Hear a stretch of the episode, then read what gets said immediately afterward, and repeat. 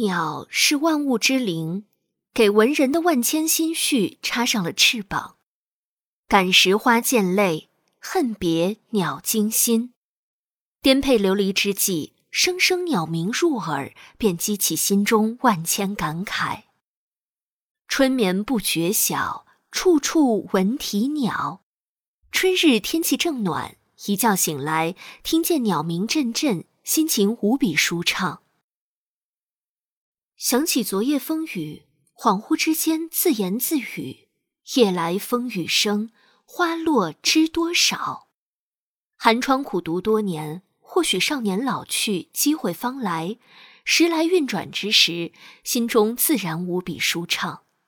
写诗寄怀道：“两个黄鹂鸣翠柳，一行白鹭上青天。”此时回想，感念举荐之恩。又回想起读书时的光景，不由得感慨万千。窗含西岭千秋雪，门泊东吴万里船。此去经年，前程似锦。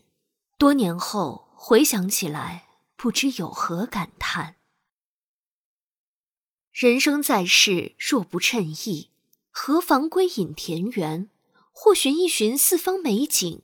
游目骋怀，于名山大川中悠游，看造化神秀，巧夺天工。心中豪气生发，吟诗留念道：“荡胸生层云，决眦入归鸟。会当凌绝顶，一览众山小。”去年燕子天涯，今年燕子谁家？唯有闲步在青山绿水之间，明月别枝惊鹊，清风半夜鸣蝉，便是最好的风景。昔人已乘黄鹤去，此地空余黄鹤楼。闲时遥想浮生历历，曾经的辉煌或许早已烟消云散，只余青天白云悠悠荡荡。如今再见。却是眼前有景道不得，空余一声叹息。千山鸟飞绝，万径人踪灭。